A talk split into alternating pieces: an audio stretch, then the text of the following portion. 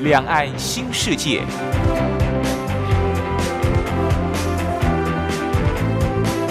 这是一个让您打开视野、胸怀两岸、放眼全球的云端世界。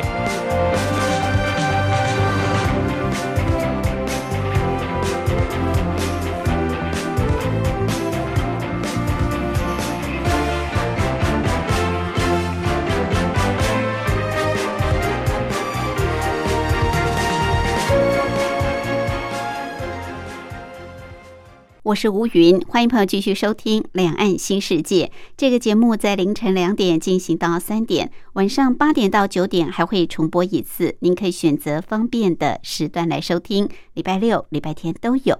中国大陆正快速成为单身人士的天下，因为根据大陆民政部的资料显示，在二零一八年，大陆的单身的成年人口就已经高达二点四亿人，就是有两亿四千多万人。现在呢，是大陆的单身贵族。这个单身现象也引起大陆媒体广泛的注意。当然，庞大的单身人口。单身族群的消费确实会带来单身经济的发展趋势。不过，对于中国大陆人口成长不断下降的一个发展情势来看，这不是一个好现象。毕竟，在中国大陆全面开放二孩，现在呢已经要开放第三个小孩都可以生而不会被罚的情况之下，显示中国大陆人口。呃，这个红利已经不在，而且出生率也不断在下降的情势之下，如果再不结婚，有这么庞大的单身人口，那确实是大陆的一个人口问题。好，针对这个单身的族群，就应运各式各样的相亲跟交友方式，希望大家可以脱单。当然。单身族群当中也有很大一部分的人也希望自己能够找到适合的一半，所以呢，现在在大陆地区，不管是电视的相亲节目，或者是网络科技的交友方式，各式各样的相亲交友，也让这些单身族群啊有一个可以脱单的机会。今天在节目当中，就跟朋友来聊一聊大陆各式各样的相亲的方式，还有为什么现在大陆地区单身人口有两亿多人，除了找不到适合另外一半，还有其他的因素吗？还有一旦如果相亲或交友成功，当然就是步入红地毯。目前在大陆地区，年轻人拍婚纱的情况又是如何？我们待会儿在节目当中好好跟朋友来聊一聊。另外，今天还有一个小单元是两岸用语大不同，主要是跟朋友介绍相同事物在两岸的不同用语用词。我们先进行第一个小单元：两岸用语大不同。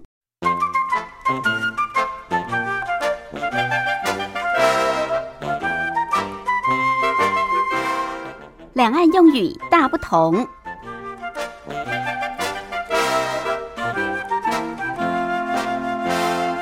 在两岸许多相同事物都有不同的用语用词。希望透过这个小单元的介绍，让我们对彼此的用语用词有更多的认识跟了解。我想也有助于我们在沟通交流的过程当中，减少许多的误会跟误解。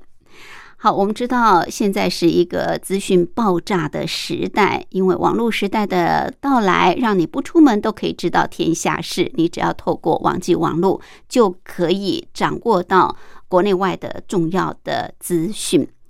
资讯在台湾叫做资讯，在大陆呢是叫做信息啊。大陆称信息，台湾叫做资讯。那我们知道有很多呃，这个资讯说实在的是垃圾资讯，没有用的资讯，或者是杂讯。这些没有用的垃圾资讯，那么在大陆呢是叫做无用信息啊，没有用的信息。无用信息就是我们说的垃圾资讯或者是杂讯。说到资讯，朋友，您听过资讯高速公路吗？资讯高速公路不是说啊，嗯，你要先了解这条高速公路目前的这个路况情况是如何。所谓的资讯高速公路，它指的就是能够快速的传输资讯的通信线路。好，它是通信的线路，但是因为它的速度比较快，就叫做资讯高速公路。好，既然台湾叫资讯高速公路，大陆就叫做信息高速公路啊。它就是说，能够很快速的传输资讯的呃通信的这个线路，就叫做资讯高速公路，在大陆叫做信息高速公路。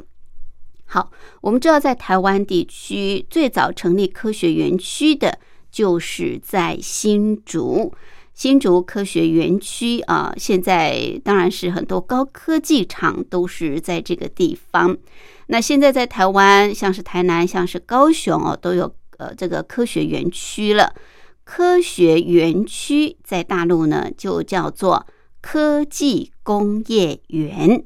科技工业园啊，科技就是新科技的科技，工业技术的工业园。园区的园，科技工业园在台湾呢是叫做科学园区。好，再跟朋友复习一下，我们在台湾所说的资讯，在大陆叫做信息。那大陆说无用信息，就是我们说的这个垃圾讯息或者是杂讯。另外，台湾说资讯高速公路，其实就是大陆所说的。信息高速公路，好，那我们台湾所称的科学园区，在大陆叫做科技工业园。OK，这是今天在两岸用语大不同跟朋友介绍的。好，音乐过后，我们就进入今天的主题单元。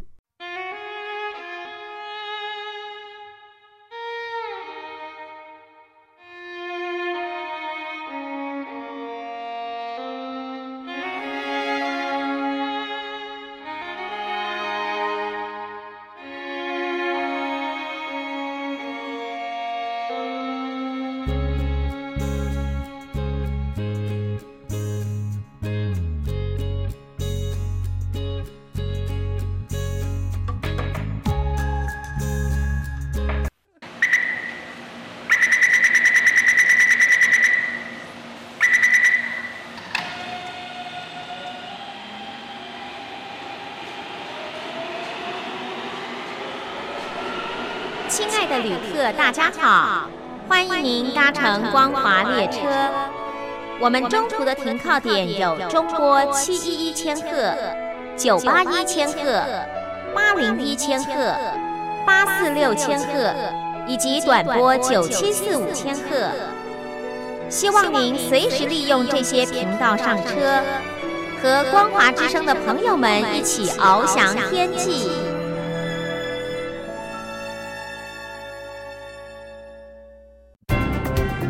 话说两岸，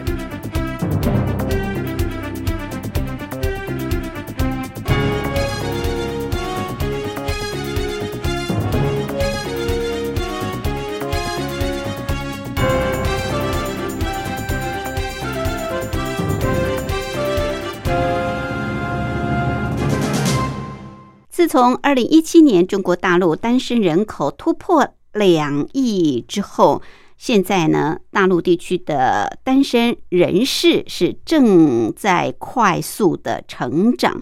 根据大陆民政部的资料显示，从二零一七到二零一八年，也不过短短一年的时间，大陆二零一八年的单身成年人口就已经高达两亿四千万。那现在当然更不止，突破两亿人口的单身族群，当然这个单身。呃，大部分指的就是呃适婚年龄的这些所谓的单身贵族，那也有呃老年单身的，这算是比较少部分。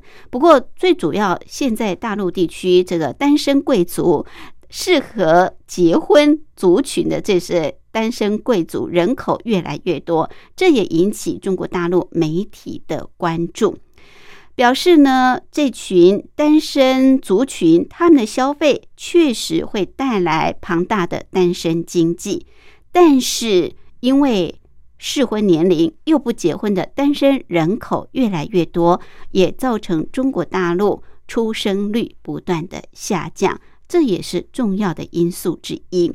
对于有这么多的单身人口，大陆网友有人就认为说，单身没有什么不好，快乐才是最重要。不过也有人提到，就是看到单身人口两亿多，哎，原来自己也不孤单哈。表示他也是其中之一。我们常用单身贵族来形容这些呃单身族群，那到底是不是真的是贵族呢？单身真的是很快乐吗？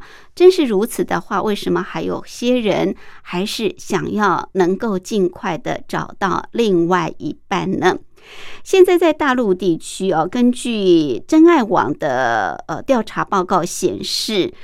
呃，单身族群最多的城市前十大城市分别是北京、深圳、上海、广州、成都、重庆、西安、武汉、东莞、长沙。呃，所以大陆的一线城市北上广深都列在其中。越是大城市，单身的族群就越庞大。那对于这些。呃，所谓的单身贵族，适婚年龄应该要结婚，还没有结婚的人，当然亲朋好友都为他们很担心。自己呢，其实多多少少也会有一些焦虑感。不过，如果是抱持要做终身单身的人来说，其实呃已经打定主意，也没有什么可担忧的。但是，真的会面临亲友的这种催婚的压力。所以，有些职业比较特别的单身男女，在面对这一个亲朋好友哦关心之下呢，他们说，就算想要谈恋爱，也不一定能够找到对象。其实，在大陆地区，单身女生最多的啊职业呢是销售业务啊，这个是最多单身的。那其次呢，就是金融从业者。至于男性朋友呢，嗯，最多单身的职业是在网际网络产业的 IT 工程师，其次是生产制造业当中的工程师。呃，其实对于这个从事销售员、销售工作的这个女性朋友来说，确实哦。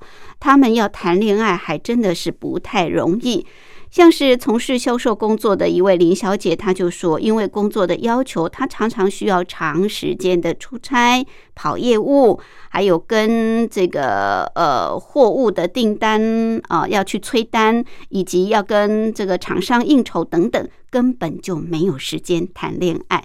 就算想要去相亲。也会因为工作的关系跟对方断了联系。好，因为工作的关系，所以很多人很忙，忙着没有时间来谈恋爱，没有时间交友相亲。所以呢，呃，现在在大陆地区哦，就应运出各式各样的相亲交友的方式，来方便你相亲交友。这几年。中国大陆的相亲节目就非常非常的夯啊，红红火火。我想我们大陆地区的朋友是呃非常的清楚的。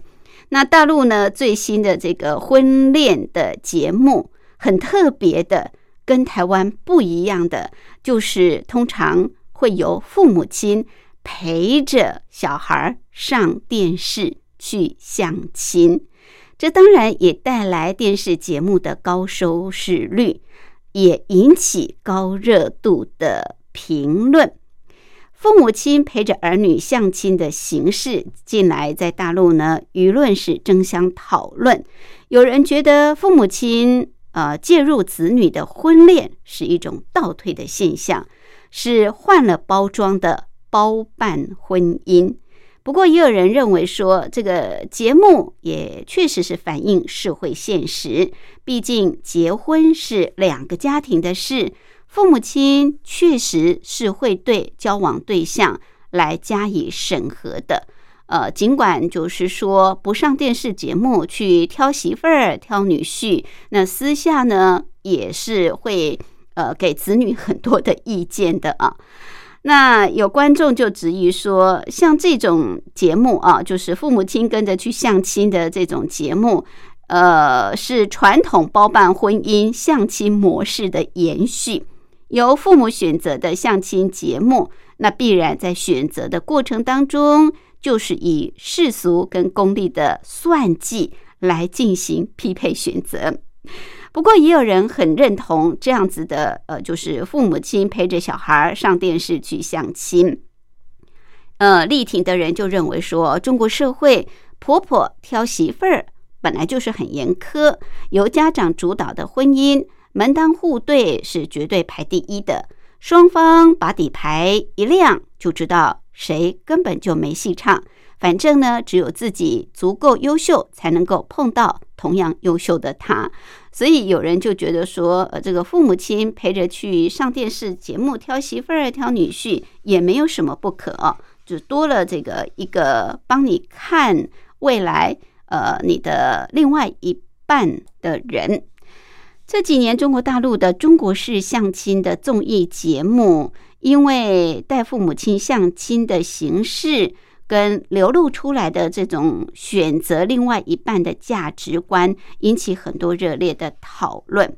那有的人就认为说，这确实也反映了妈宝们不敢为自己做决定。澎湃新闻就曾经引述心理学家武志红的看法，他认为，对于节目当中男性报名者择偶的条件。常常呢都是他能照顾我，他认为说这种找妈的情感模式，就代表这些男性其实是巨婴，外表长大了，但是心智还没有成熟。而另外一名心理学家胡慎之则说，这些父母亲的焦虑也反映出对子女择偶能力的不信任，以及中国家庭中。父母和子女间常缺少的界限，针对带父母一起去相亲的同类型节目出现之后，往往造成许许多多讨论的现象。大陆的媒体就评论说，父母参与子女的相亲活动，表达是对孩子的婚恋态度，并且就具体的交往对象给子女提供针对性的意见和建议。确实是符合传统观念，但是让原本属于私密的相亲活动和父母子女之间的婚恋观的冲突，暴露在大庭广众之下，是否有点哗众取宠呢？好，这是大陆媒体的评论啊。看来大陆的这些相亲节目，当然节目就是要收视率。它就是要搞一些噱头，要有更大的呃这个刺激性。那基本上说实在的，真的相亲是呃孩子啊，就是要相亲的人他自己要去选择的对象。像是台湾早年的这个“我爱红娘”，其实基本上也就是年轻人自己上，真的没有父母亲跟着上的哦。我想在台湾地区，大概年轻人不要说。这个父母亲要跟着上节目啊，很多人也觉得这种相亲节目实在是已经落伍过时了。现在都是自己来，透过网络科技，透过各种自然交往的方式。现在的台湾地区的年轻朋友在选择另外一半交友的过程当中，大多数人都不要父母亲介入。我想可能在大陆地区也是有的啊，很多年轻人都是很自主的。不过大陆的。这几年中国式相亲的综艺节目这么红红火火，当然是有它的一个条件跟背景，主要是中国大陆有这么庞大的单身族群。那除了上电视相亲，呃，来挑媳妇儿之外呢，其实，在大陆地区的父母亲真的很热心，为小孩儿来找媳妇儿，来找女婿。在大陆地区，许多的公园角落又呈现了这样的一个景象。我们待会儿在音乐过后继续跟朋友聊。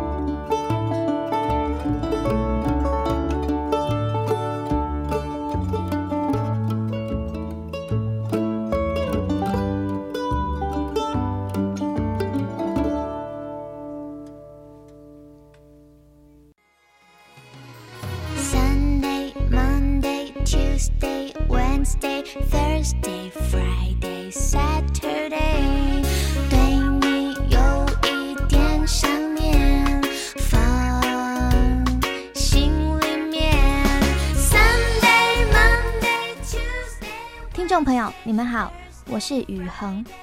深呼吸，你会发现 everything's fine。收听光华之声的节目，你也可以找到 happy day 的理由。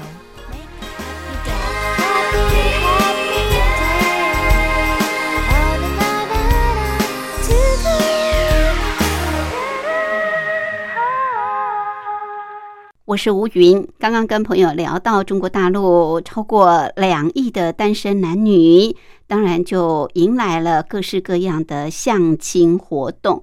不管呢是刚刚我们谈到的上电视综艺节目的中国式的相亲，或者是接下来要跟朋友谈到的，在大陆的各大大小小公园角落。呈现出来的相亲的景象，也真的是在台湾很少见到的。在大陆地区可以考证的公园相亲角，最早呢是开始于北京的龙潭公园，由退休的家长自发组织起来，主要就是要帮助小孩寻找合适的对象。后来经过媒体的报道，相亲角就迅速的扩散到大陆各地，成为许多城市公园里一道独特的风景。像是呃，在这个大陆的合肥市哦，就曾经举办一场非常盛大的这个相亲活动。那在这个相亲公园当中哦，你就可以看到有一张张 A 四大小的相亲的简历挂满了枝头，而这些大婶大妈们都会到这些 A 四纸张一张张的去仔细研究，而且不时的交流互动，打听对方孩子的情况。在这个公园里，呃，如果没有找到合适的对象呢，就会转到另外一个公园去。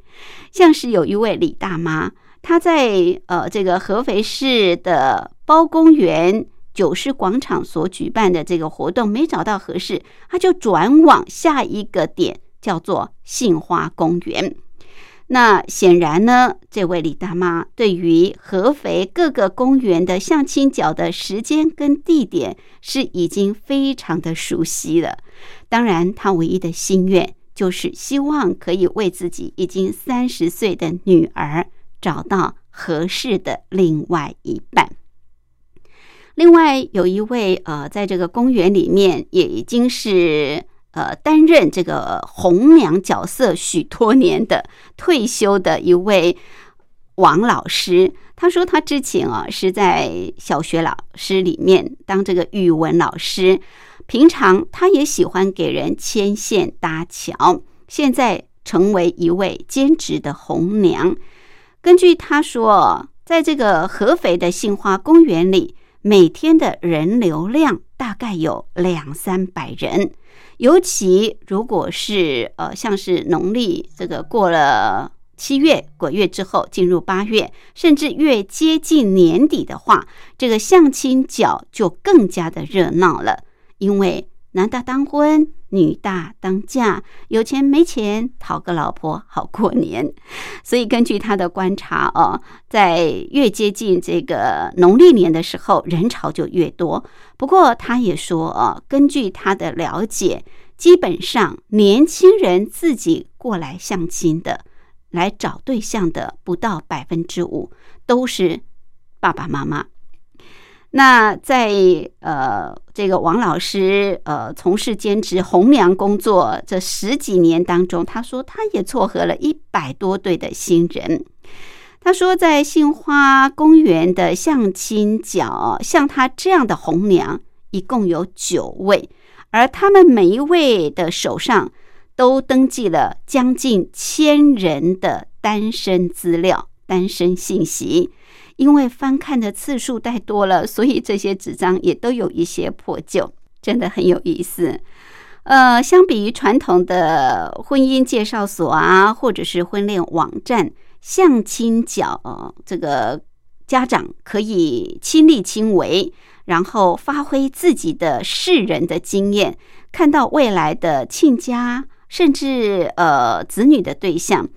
而且这样的活动是免费的，所以在大陆许多的这些公园里面就有这样的相亲角，然后你就可以看到很多的父母亲在努力的为子女寻找另外一半，有许多的家长真是乐此不疲。呃，当然成功率不算很高，但是呢，他们总是希望在这样子的努力之下。可以为孩子完成终身大事，可是相较于父母亲的热心，呃，不管是陪着孩子上电视节目去找媳妇儿女婿，或者是到相亲角亲力亲为为孩子去挑选另外一半，对于现在很多年轻人来说，他们更想要的是自己可以透过高科技的方式，或者是自然的方式，寻找到另外一半。那目前在大陆地区，其实这个高科技相亲也越来越受到年轻人的喜爱。我们待会儿歌曲之后继续跟朋友来聊，为您安排的是梁静茹所带来《慢慢来比较快》。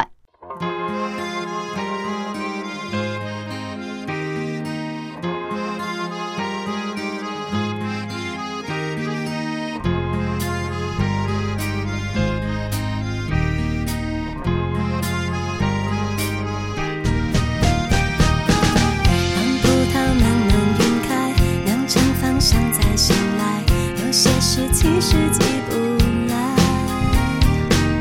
等治疗蜕变归来，等长相夏夜散开，急不来，总有些人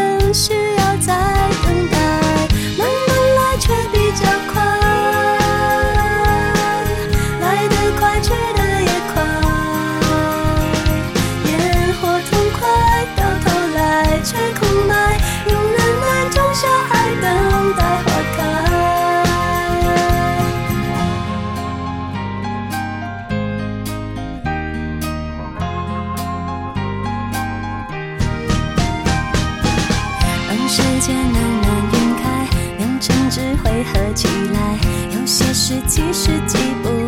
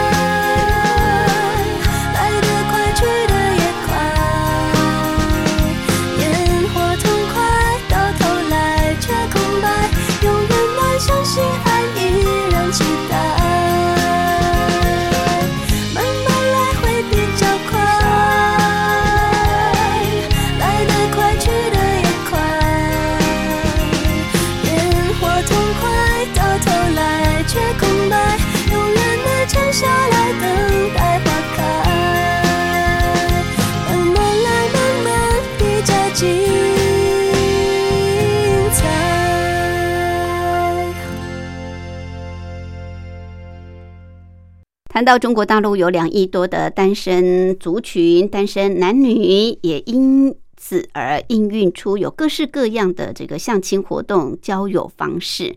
说到这个相亲，当然最早的就是媒妁之言，不过那个已经是太守旧太陈腐了。不过，其实，在大陆许多的呃乡下或者偏远地区，媒妁之言并不是不存在的。但是现在在大陆地区，呃，交友相亲的方式是越来越多元化。刚我们跟大家谈到了，像是呃电视上的这个相亲节目，中国式的相亲节目的综艺节目啊，也红红火火。另外就是各大大小小公园的公园角落。呃，许多的父母亲也急着为小孩来找寻另外一半，也都会贴出各式各样的这个 A 四的纸张，写着子女的简单基本资料。然后呢，呃，透过这种交流的方式，哎，也许可以帮孩子找到合适的对象。那。对于呃自己本身单身的男女朋友来说，其实有的人当然也可以接受父母亲这么热心、亲力亲为啊，为自己找另外一半。但我相信更多的人是希望自己来，不管是透过网际网络的交友，或者是朋友的介绍，或者是自然的认识哦，团体活动当中，那现在科技更帮你。有机会可以寻找到适合你的另外一半。现在的相亲也搭上了新科技的热潮，与时俱进。尤其是利用大数据这个软体来找对象，也越来越受到适婚年龄族群的青睐。根据大陆的中新网客户端，他们。就曾经采访了好多位利用大数据软体来寻找适合自己对象的人，结果发现啊，虽然是透过大数据，但是似乎在使用之后发现这个也有一些落差。有的人觉得，嗯，这个落差还蛮大的，所以有被骗的感觉；但有的人也很顺利的找到了另外一半。只能说，新科技的应用未必可以满足所有的人。像是今年三十二岁的李毅，他是任职于成都的某 IT 公司的中层啊，中高阶层的人士。那他在这座城市里面已经有房子、有车子哦，当然这个应该是还条件蛮不错的。李毅呢，也曾经在父母亲的安排，或者是婚姻介绍中心的牵线之下，参加过无数次的相亲，但是始终都没有能够遇上跟自己三观相符合的对象。哎，现在年轻人都讲求三观要跟自己接近、相符合，才是好的另外一半。什么叫做三观呢？就是世界观、人生观、价值观啊，世界观、人生观、价值观合称为三观。好，那这位李毅呢？呃，根据他自己本身就是一个 IT 公司的呃中介主管嘛，他的工作经验也让他深信这个数据啊，透过大数据，这个数据是不会说谎的。在朋友的推荐之下，他也下载了呃一款标榜大数据匹配的交友软体，而且也做完十道性格测试题，由系统来判定三观类型啊，就是刚说的世界观、人生观、价值观，然后再根据这个性格类型去进行异性的匹配。简单几分钟之后，哎。他就选择相亲的对象了。不过，从李毅的亲身体验来看，他说这种交友电脑配对好像也没有像自己想象的那么的完美。他也直白的说：“他说，比方呃，曾经有推荐给他开朗的女生，但是这个开朗的女生呢，她跟他除了买东西、购物之外，没有什么能够聊的。”另外呢，这个大数据也曾经推荐给他跟他有夫妻脸匹配的姑娘，结果呢，他说一看之下根本跟照片里都不一样。另外，呃，这个大数据呃的测试题里面啊，他也曾经有勾选说，好，那我们如果一起出去吃饭、买东西啊用的东西的话，大家要各自买单啊，就是平分。可是，哎，实际上呢，最后好像都变成他自己买单，所以他就觉得说，呃，透过这个大数据去找对象，呃，虽然题目都做完了，好像应该符合自己的需求，但是也不是如此，所以当然他就没有成功了。不过也有幸运的啊，像是梁山。当时呢，他透过大数据，他就要求说，他的对象要呃每个月的月薪要有人民币两万块以上，哇，这个要求蛮高的。还有呢，必须是北京的本地人，另外必须在北京四环内有房，哇，这个条件真的是蛮严苛。呃，甚至呢，他还提到说，他要求吃饭的口味。还有就是看电影的喜好都要蛮接近，没想到在这么多交友的软体里面，他还真的找到了这样一位的男士，呃，他确实就是住在北京的海归派的博士，而且他们两个也已经在北京登记结婚了。所以有的人幸运，有的人呢就蛮沮丧的。当然，这个大数据，呃，想要精准的。配对，呃，也不是那么容易啊。就说，你想要透过它去找适合的对象，你就能够完成。但是呢，你不管有没有成功，你都得支付一笔还不少的费用，人民币三千九百块左右，大概台币一万七、一万八左右，真是也不便宜。收费的标准跟提供的服务当然也蛮多样的，那最后能不能成功，那就不一定了哦。刚刚我们举了两个例子，有的成功，有的呢，呃，就觉得大失所望啊，不像自己想象，透过科技来匹配，就一定能够找到适合自己的人。好，透过科技数据，透过呃电视节目，透过这个相亲角。好像呢，有的人还更喜欢的是能够自然的相遇，其实那是最棒的，那就所谓的一见钟情。许多的单身贵族，我想都希望能够一见钟情，有没有这样的机会呢？最近在大陆的武汉，武汉现在都很有名啊。武汉有一家火锅餐厅，它就很特别，他就希望他的客人可以透过在他们餐厅用餐，自然的邂逅，遇见爱情。呃，这家餐厅呢叫做邂逅餐厅，它是一家火锅店。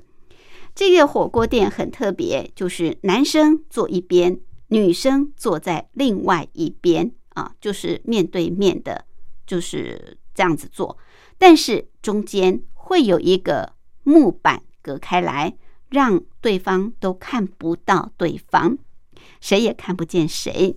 那如果说双方觉得有意思的话，想要看到对方，你可以在彼此同意之下，就打开这个机关的按钮，这个木板瞬间就会拉开来，你们两个人就可以相见了。然后相见当然就要互相打招呼喽。打招呼之后，你们就可以一起点餐吃饭。午餐约会或者是晚餐约会都可以。这种独特设计的邂逅餐厅，因为创意十足，所以在当地就因此而爆红。这家邂逅餐厅火锅店的创始人之一是一九九六年出生的彭奇。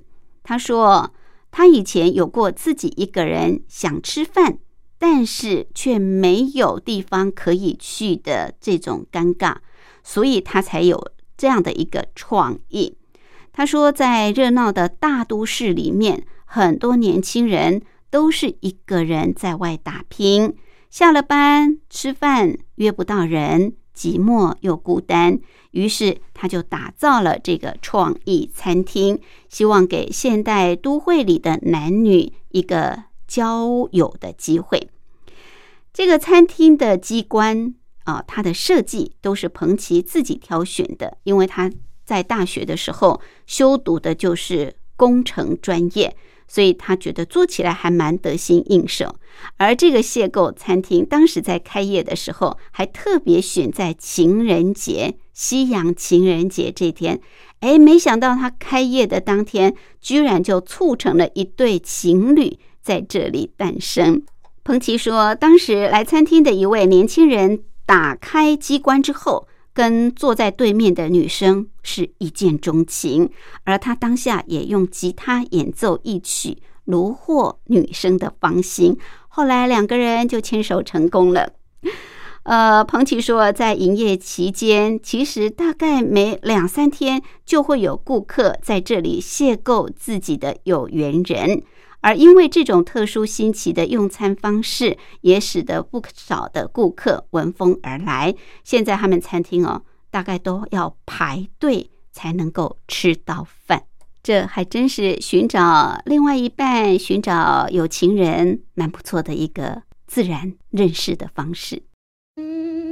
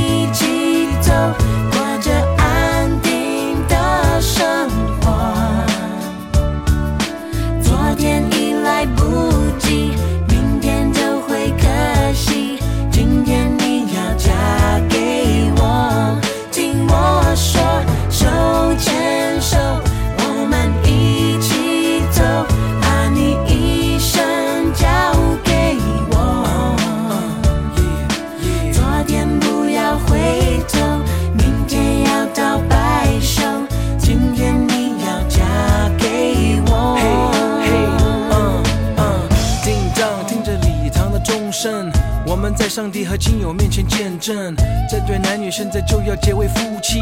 不要忘了这一切是多么的神圣。你愿意生死苦乐，永远和他在一起，爱惜他，尊重他，安慰他，保护着他，两人同心建立起美满的家庭。你愿意这样做吗？Yes, I do。听我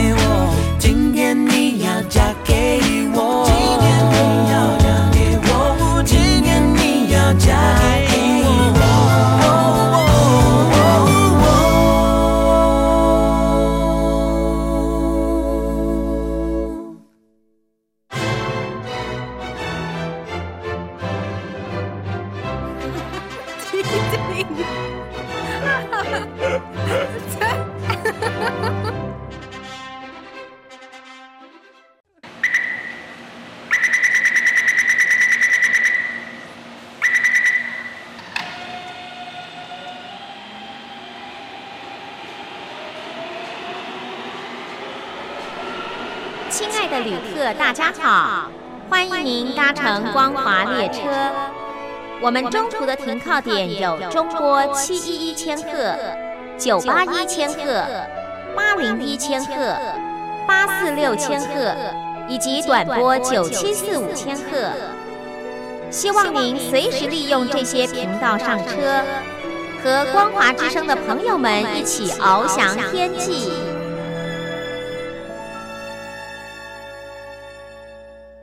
我是吴云。刚刚在节目当中跟朋友聊到，中国大陆有各式各样的相亲方式、交友方式，但是为什么还有两亿多的适婚的男女朋友一直找不到对象呢？除了呃，有些人当然是保持这个终身单身之外，恐怕还有其他的因素吧。没有错，随着中国大陆新相亲时代的来临，过去。挑选对象的需求，总是认为找一个伴一起过日子，但现在不一样了。现在呢，不单单是要找个伴过日子，而且是要找房、找车过日子。择偶的对象不但他的职位、他的前途、他有没有房子、有没有车子被看得很重，他的收入情况更是重要。谈到现在单身族在相亲啊，到底比较重视什么？北京相遇未知咨询公司的首席感情专家袁远表示，当然有人是要找三观正的啊，三观刚刚我们提到嘛，就是人生观、价值观、世界观要跟自己很相近的。也有人呢是要找五官正的哦，就是外貌协会的，他的外貌很重要的。他说有一位像是住在北京的有一位女孩子，她自己呢经济条件很好，有五六套的房子，可是她要择偶的对象，她说对象一定要是富二代。这位女孩子说：“虽然自己没有谈过恋爱，但是她是家里最优秀的孩子，别人都在看她。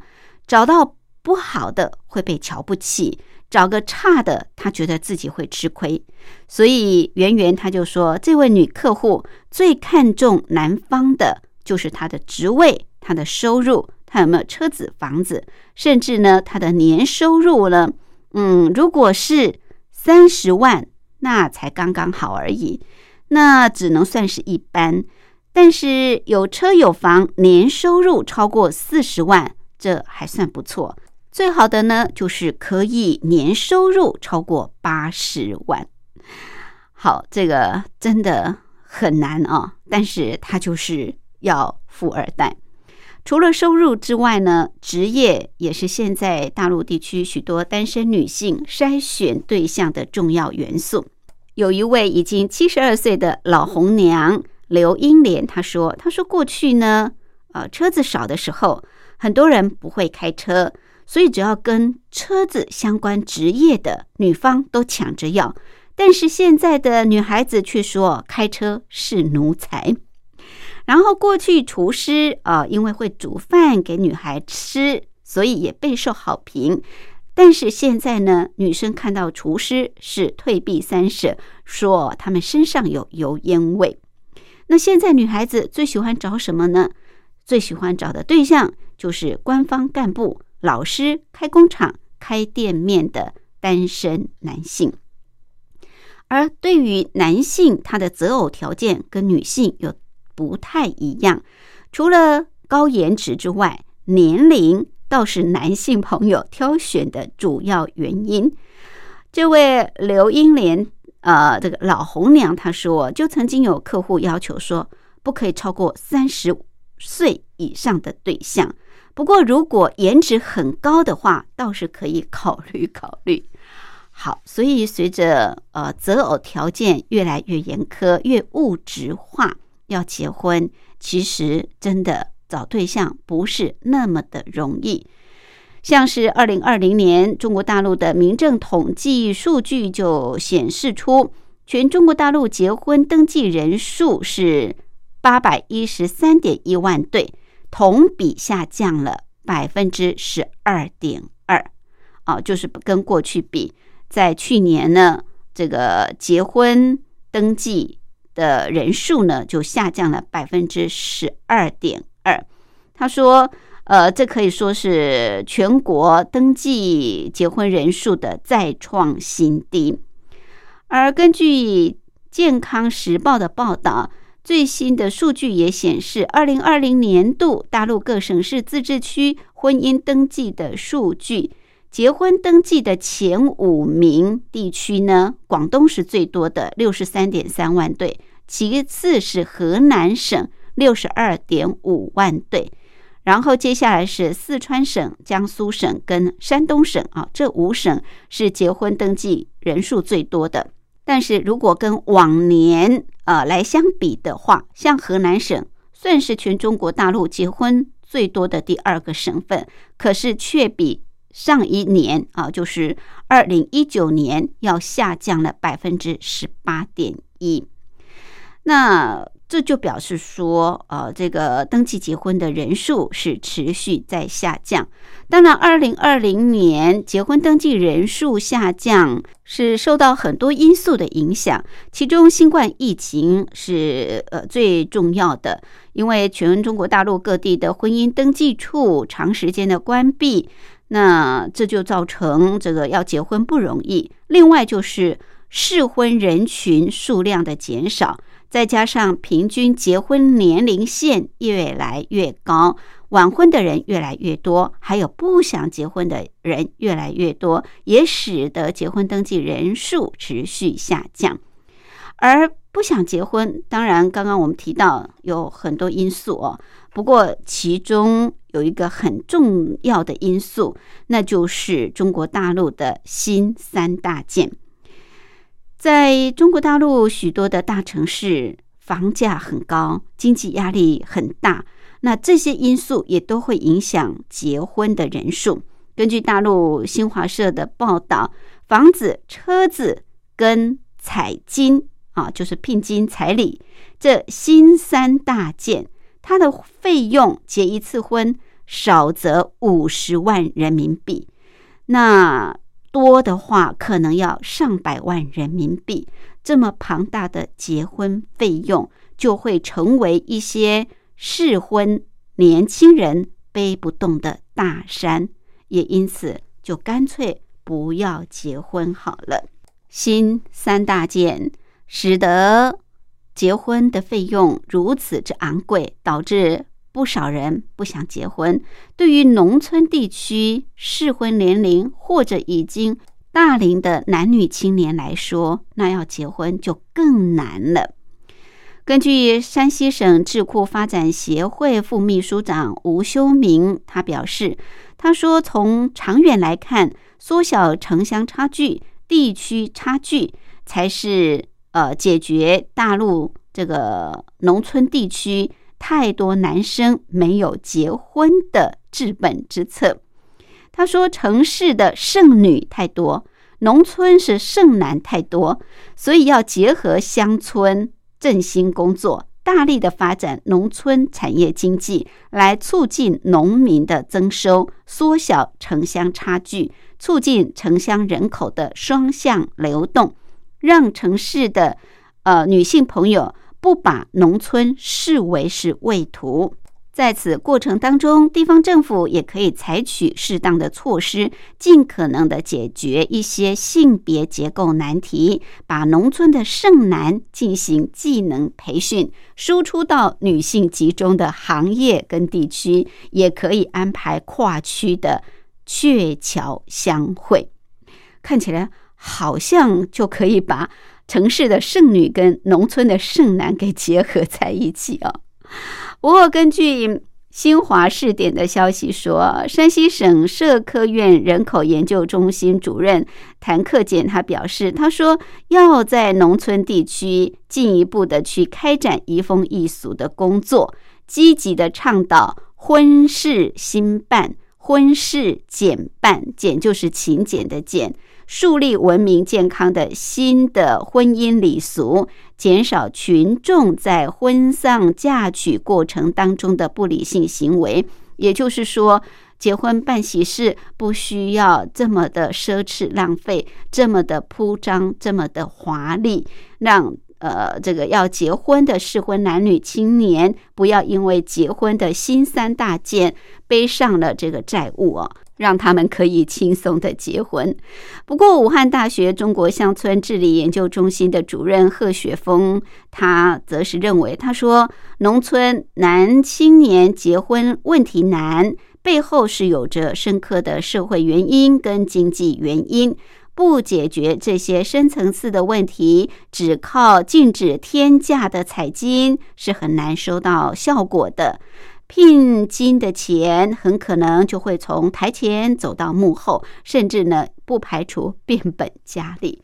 好，所以这个新三件呢，这个庞大的结婚费用也压得很多，不只是在农村的呃这个青年，在城市的男女青年也是如此。他们会觉得结一次婚，呃，当然如果经济许可的，或许呢。